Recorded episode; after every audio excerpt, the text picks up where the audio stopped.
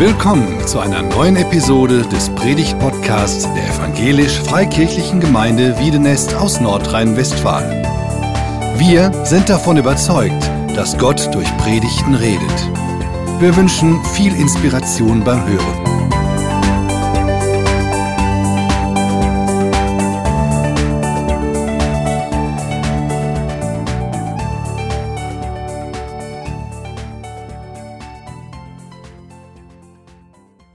Ja, wenn wir beten und Gott schweigt, wie begegnen wir ihm dann? Wie begegnet er uns? Eigentlich ist das doch ganz einfach. Das steht doch in Matthäus 7, bittet und es wird euch gegeben werden, sucht und ihr werdet finden, klopft an und es wird euch aufgetan werden.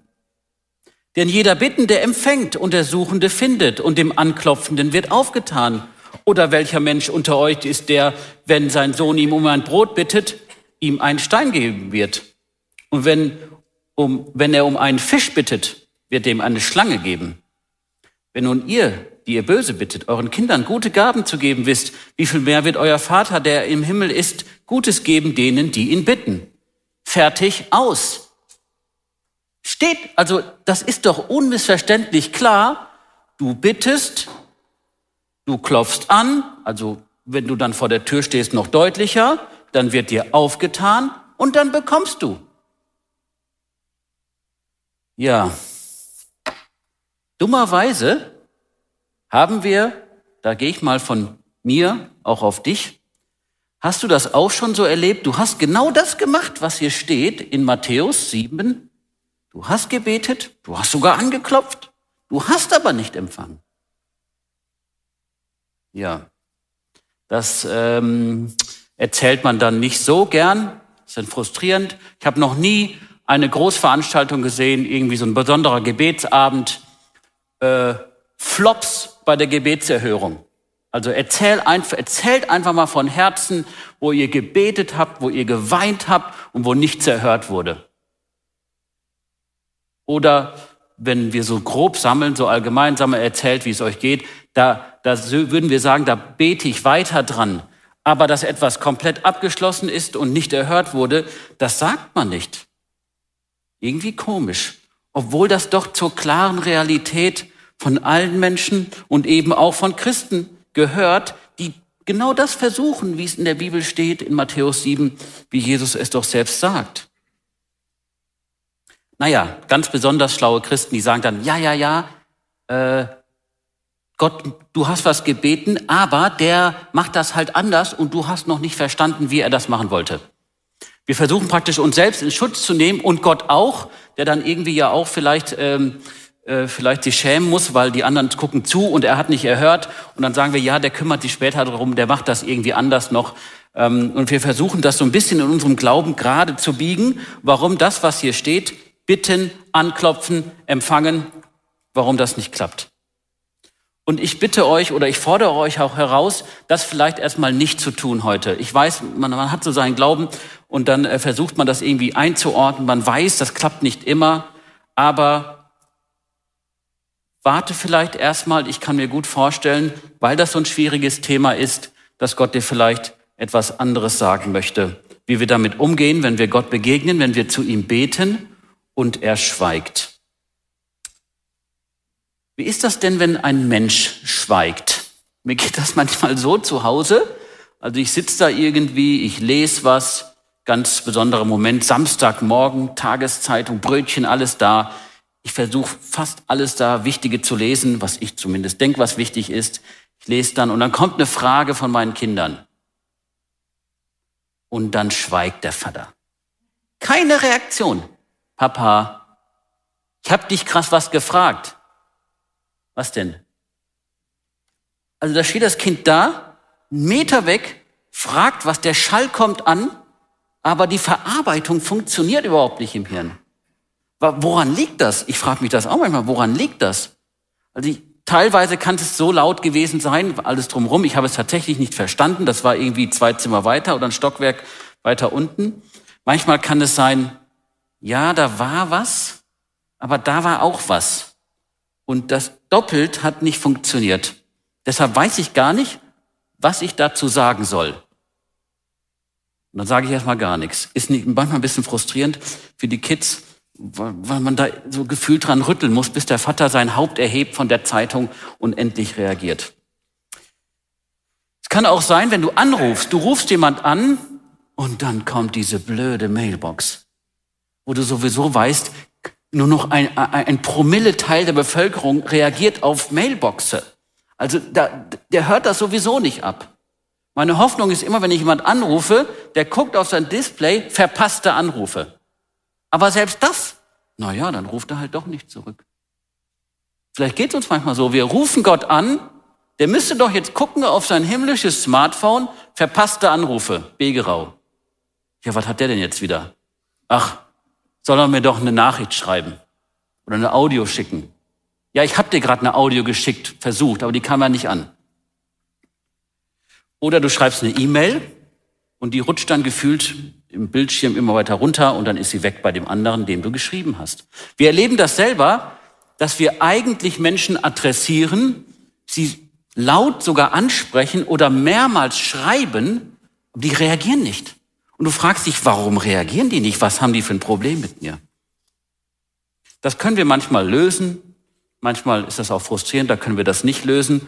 Und die Frage ist halt, was ist denn, wenn wir Gott fragen, ihn bitten, zu ihm reden, vielleicht auch in irgendeiner Form nah bei ihm sein wollen? Was ist denn da, wenn Gott nicht antwortet? Warum schweigt er? Und wie gehen wir dann mit dem schweigenden Gott um? Ich habe äh, vier Punkte, wo ich euch ein Bild geben möchte, warum das so sein kann. Der erste Punkt, da gibt es eine kleine Ausführung in Jakobus 4. Das könnte damit zusammenhängen. Ich bin allerdings von der Auslegung nicht ganz sicher, ob es darum geht. Aber es gibt auch noch andere Texte. Da geht darum, da geht, da sagt der Jakobus, ihr habt nichts, weil ihr übel bittet. Eine andere Passage in Psalm 50, da versucht der Psalmist zu erklären, wie das eigentlich ist, wenn man betet, was man da nicht machen sollte. Ähm, dass du Gott nicht äh, bestechen kannst, dass du Gott nicht, du gibst ihm irgendwelche Geschenke und dann, und dann äh, ist der irgendwie offener und gibt dir auch was oder hört besser zu. Es kann tatsächlich sein, dass Gott nicht antwortet, weil wir schlecht bitten. Das ist vielleicht nicht so ganz offensichtlich. Also du lässt das auch nicht auf eine Gebetsliste bringen ähm, bitte entferne folgende Person aus meiner Nachbarschaft oder so. Das machen wir so nicht öffentlich, aber es kann sein, da gibt es jemand in deinem Umfeld, da mh, hm, du bittest praktisch darum, dass er einen viel besseren Arbeitsplatz bekommt außerhalb von deinem Radius. Oder es kann sogar so heftig sein, vielleicht bist du so verkracht mit deinen Eltern und die sind schon 90. Herr, lass sie doch jetzt einfach sterben. Ah, in Frieden natürlich, also in Frieden sterben. Ist ja auch irgendwie gut für alle. Kann man verstehen, vielleicht, wenn das ganz schwierig ist oder vielleicht sogar, wenn man nicht mehr weiter weiß. Aber ist das ein, ein gutes Gebet? Vielleicht, wenn jemand vom Leid er, ähm, erlöst wird, ja. Aber wenn, dahin, wenn dahinter Unfriede steckt, ungelöste Beziehungen, ist das vielleicht nicht die erste Option, die Gott sich vorstellt. Gut, dann nehme ich den schon mal vorzeitig zu mir oder so. Vielleicht gibt es äh, auch positiv, dass du manchmal denkst, ha, ich möchte auch mal ein sorgenfreies Leben haben. Einfach ein Tausender noch mal mehr auf dem, Gehalt, auf dem Gehaltskonto. Monatlich. Herr, kannst du nicht auch mal für mich mal ein bisschen hinlangen? Und, aber monatlich. Dann hörst du die Geschichten von irgendwelchen Missionaren, die kriegen Häuser geschenkt, kriegen Autos geschenkt, die wissen nicht, wie sie weitermachen sollen, dann beten sie, dann ist wieder eine riesige Überweisung dabei. Ja, das müsste man sein, Missionar. Da kriegst du dauernd Autos geschenkt. Warum kriege ich eigentlich nichts geschenkt? Herr, versorg mich doch mal. Versorg mich doch mal außergewöhnlich, wie die anderen tollen Geschichten, die man irgendwo liest oder auf der Bühne hört. Und wenn ich das manchmal mache, ich war ja auch mal Missionar, aber das hört dann auch irgendwann auf mit den Zuwendungen, dann denkst du so, ja, hm, vielleicht denkt Gott, ach Gunnar, sonst noch Fragen, sonst noch Probleme. Jetzt schaust du dich mal um. Was hab ich dir nicht alles gegeben? Und du bittest jetzt wirklich sowas? Ich glaube, wenn wir, dass wir manchmal tatsächlich nicht gut bitten. Wir bitten Gott etwas um etwas, aber es ist gemischt mit schlechten Motiven und da ist es letztlich gut, dass der Gott als unser Gott, der König, der Regent den Überblick hat und ein guter Regent ist. Dass er nicht nur mein Glück und Unglück im Blick hat, sondern dass er das Gute für die ganzen Menschen im Blick hat, dass er nicht bestechlich ist, nur weil ich versuche, ihn irgendwie herauszufordern oder ein bisschen äh, mehr zu geben, für ihn irgendwie dienen und noch mehr Gebote halten, dann ist er mir wohlgesonnener. Er hat die Weitsicht, er überblickt die Zusammenhänge und dann ist das manchmal von mir recht kurzsichtig, was ich da bitte. Und Gott fällt nicht auf faule Tricks rein. Andere Leute, die kannst du ja so vordergründig alles gut, aber du kannst sie so ein bisschen hinter im, im Nachhinein oder hintenrum so ein bisschen bestechen, dass sie dir wohlgesonnen sind. Das funktioniert nicht bei Gott. Es kann sein, deine Motive sind nicht lauter und deshalb geht Gott nicht auf deine Bitten ein. Und deshalb fühlst du dich dann auch abgewiesen und denkst, ja, der schweigt. Es kann sein. Eine andere Sache, die ich in der Bibel beobachte, ist, Gott schweigt, weil er später sichtbar antwortet. Das dauert einfach. Es gibt dieses Gleichnis, was Jesus erzählt. Da ist eine Witwe ähm, und die versucht, bei einem Richter zu ihrem Recht zu kommen. Also sie hat eigentlich Recht. Aber der, die, dieser Richter, der hat, der hat keine Lust, das nervt ihn, der, der hat da auch nichts von. Ähm, das, äh, die Witwe kann ja auch nicht so viel zahlen. Es hilft auch nicht im Ansehen. Ja, da hat er sich um die Witwe gekümmert, ihr Recht gegeben. Ja, so what? Da kannst du dich nicht irgendwo abbilden lassen. Äh, das, das ja, hilft einfach nicht vom, vom, von der PR her. Ja, kümmert er sich nicht drum. Und dann sagt Jesus, Gott ist viel mehr als dieser ungerechte Richter. Der ungerechte Richter sagt irgendwann, jetzt langt's mir, die nervt mich, die steht jeden Morgen vor der Öffnungszeit, steht die da und fragt immer die gleiche Sache. Das geht mir echt auf den Sender. Ja, dann erledige ich das jetzt schnell. Das dauert. Es hat praktisch gedauert, bis selbst dieser ungerechte Richter endlich diese Sache geklärt hat. Wie viel mehr wird Gott, der gute Motive hat, sich, sich der Sache annehmen? Also der Hintergrund ist der, Dinge dauern sowieso länger bis es dann tatsächlich passiert. Und du fragst dich manchmal, ist Gott etwa so einer? Ah, ja. Nein, Gott ist überhaupt nicht so einer. Gott ist ein guter Richter, der dir zum Recht verhelfen wird, der deine Bitte gerne aufnimmt und sich drum kümmert, auch wenn es länger dauert. Und von diesem lange Dauern haben wir mehrere Berichte im Alten Testament zum Beispiel. Wie lang dauert das, bis dieser Abraham endlich diesen Sohn bekommt? Elendlang, jahrelang, also nicht nur neun Monate, jahrelang dauert das, Jahrzehnte, verschiedene Umwege, bis das endlich klar ist. Und die, das Versprechen Gottes war ja, aus ihm wird eine große Familie.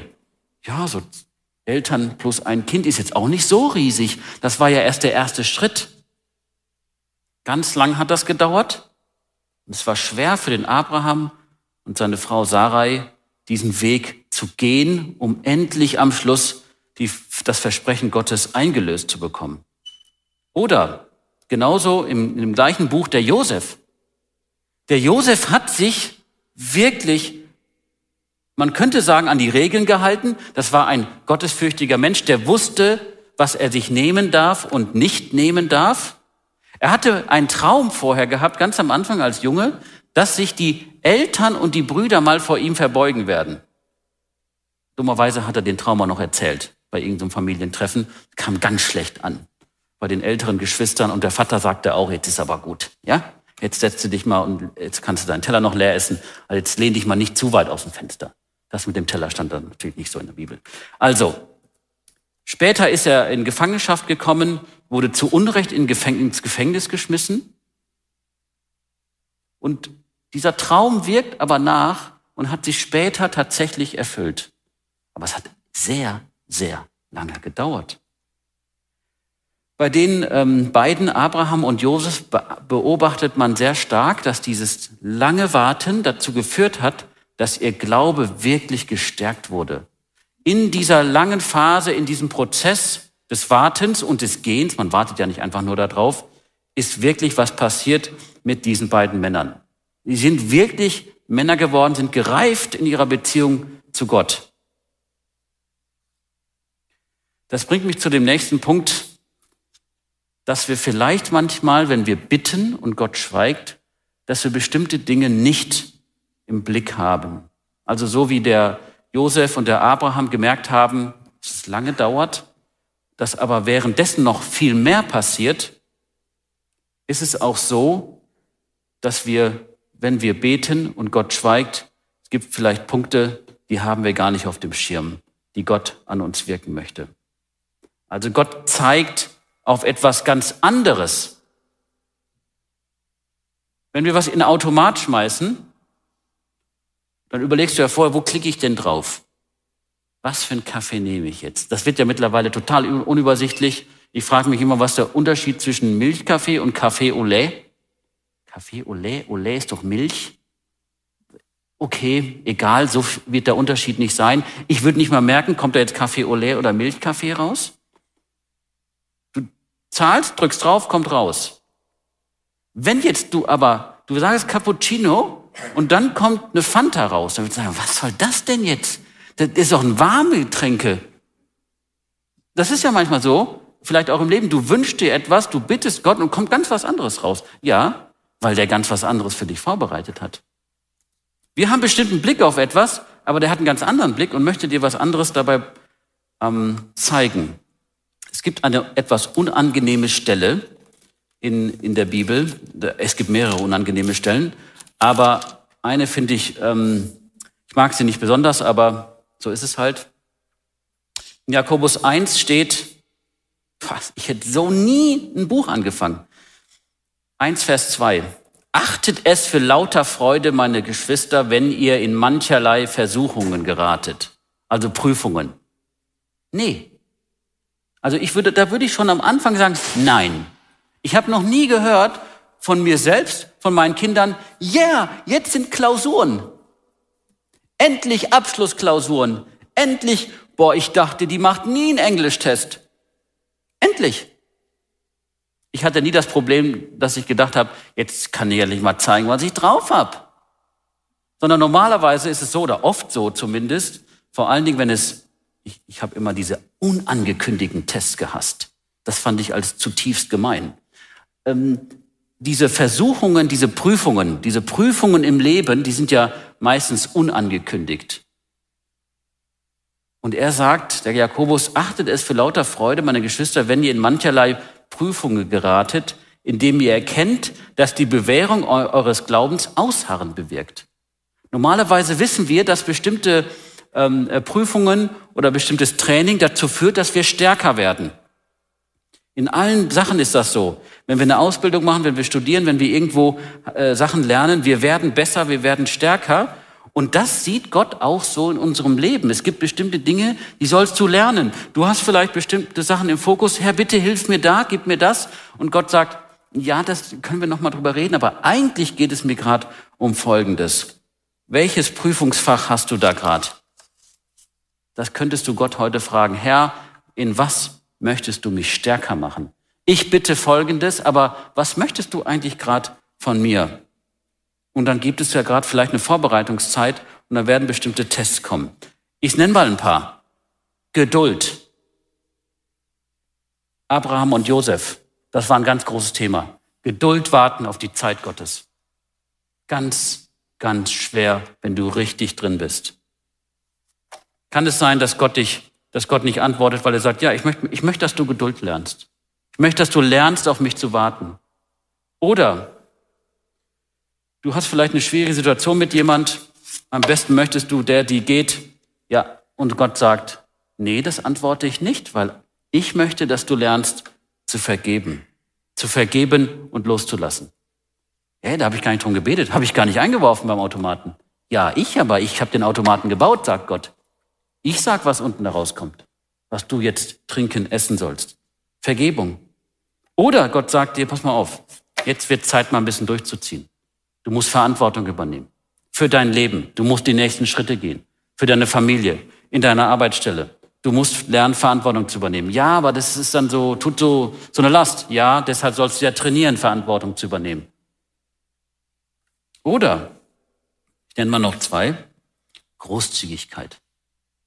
Ach nee, da habe ich ja weniger. Egal, du sollst es lernen, großzügig zu geben. Und dabei sollst du lernen, dass ich dich dabei segnen werde. Ja, das weiß ich. Das, äh, wir müssen das nicht mehr trainieren. Ich habe das schon mal gehört. Doch, du musst das jetzt trainieren. Du musst das erleben, selbst erleben. Theoretisch weiß ich alles, wirklich. Ich weiß theoretisch alles, was Gott kann. Ja, und jetzt mache ich das mal mit dir. Ich möchte diesen Weg mit dir gehen, dass du lernst, großzügig zu sein. Oder vielleicht milde. Milde und freundlich mit Menschen umzugehen. Ja, ja, wenn das so einfach wäre, hm, da wird Jesus sagen, ja, ich kenne das, durchaus das Problem.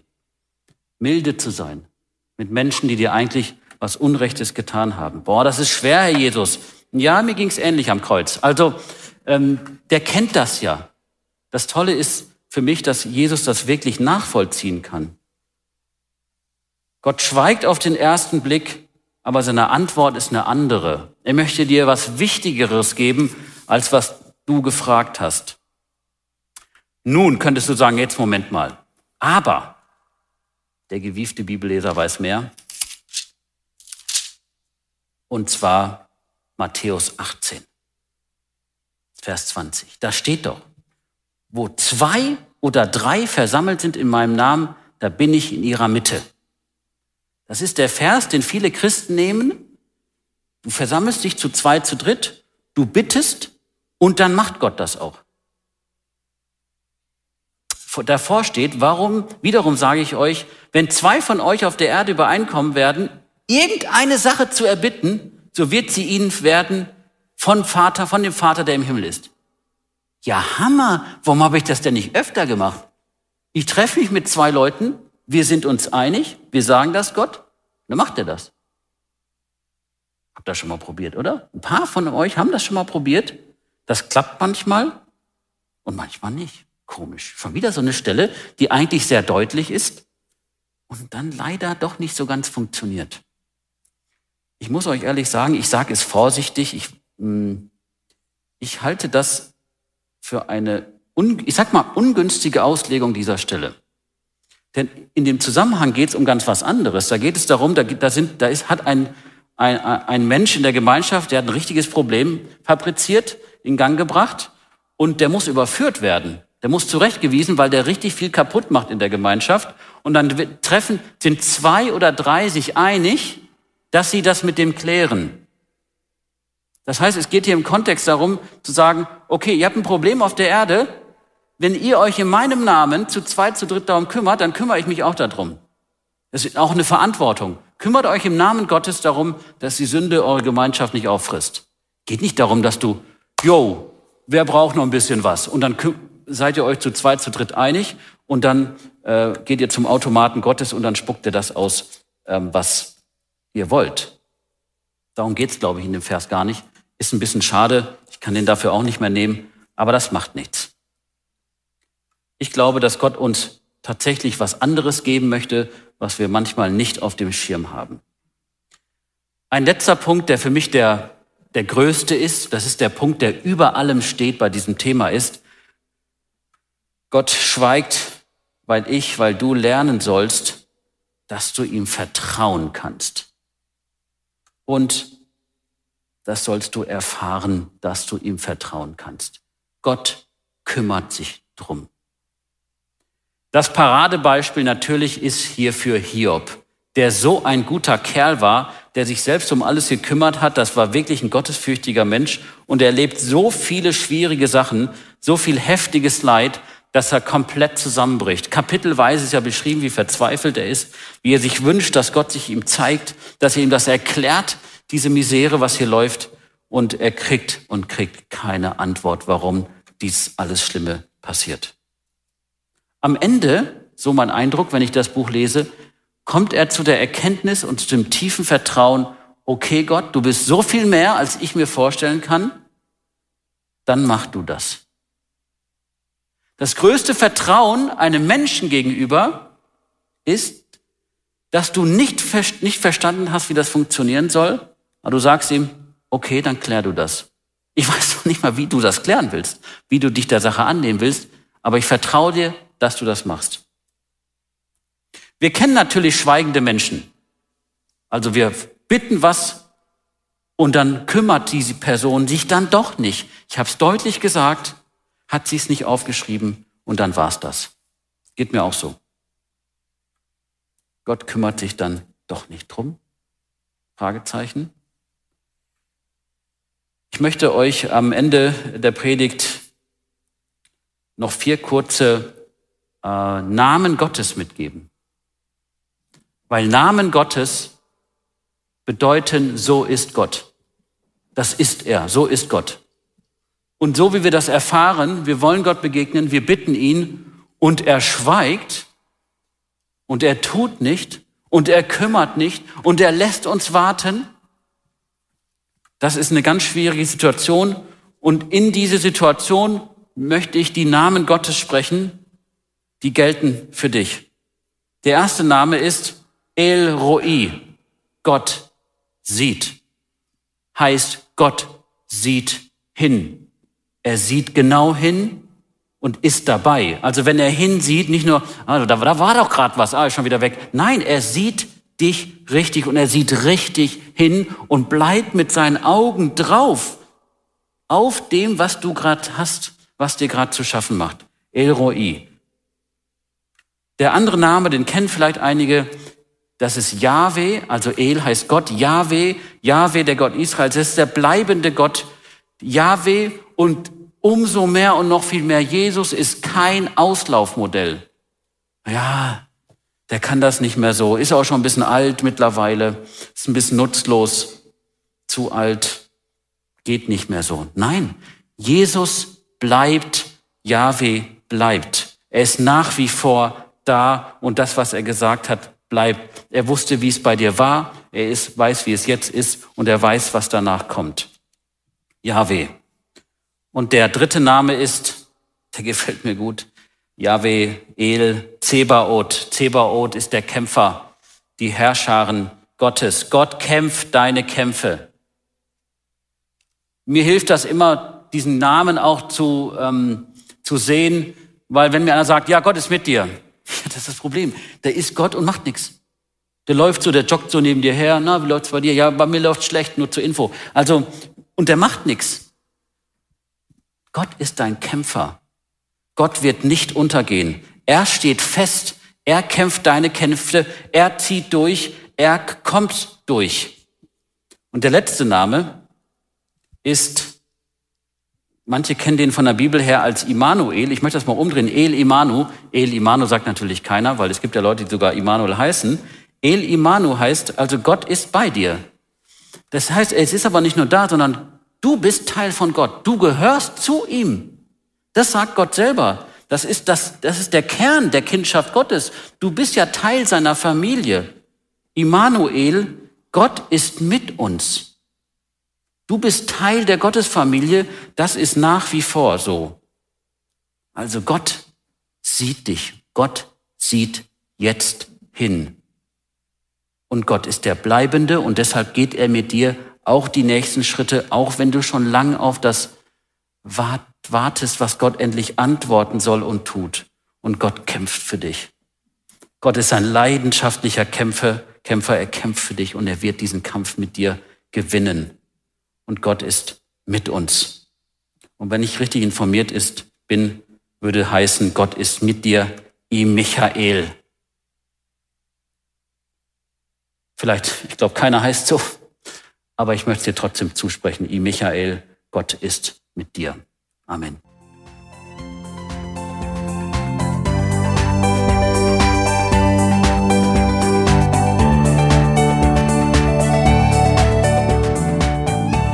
Sie hörten einen Predigt-Podcast der EFG Wiedenest.